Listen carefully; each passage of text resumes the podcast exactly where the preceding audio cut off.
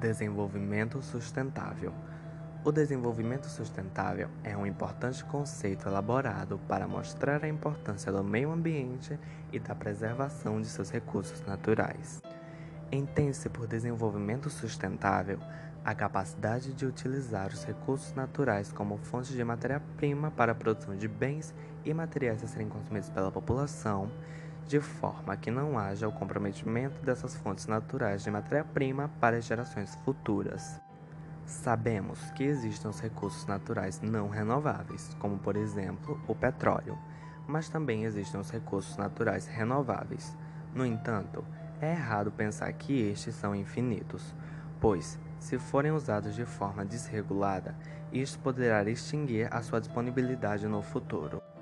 Sabendo disso, é preciso adotar medidas para conservar esses recursos, não apenas visando a preservação de fontes naturais para as próximas gerações, mas também para reduzir os impactos ambientais que acontecem atualmente por causa da exploração predatória.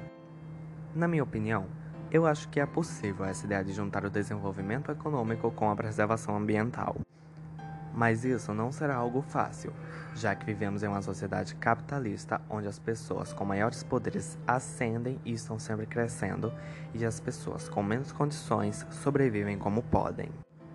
Eu acho que é preciso conscientizar principalmente as empresas e as indústrias, pois, além de serem as principais causadoras de danos ao meio ambiente, são elas que movem essa sociedade capitalista podemos perceber que elas estão sempre lançando novidades, seja um novo celular, uma nova geladeira, uma nova televisão, entre outros produtos.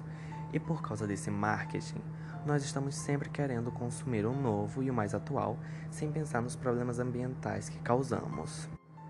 As grandes empresas e indústrias só pensam em como podem aumentar seu lucro mais rapidamente e por isso não pensam em soluções mais ecológicas, já que elas não geram resultados imediatos.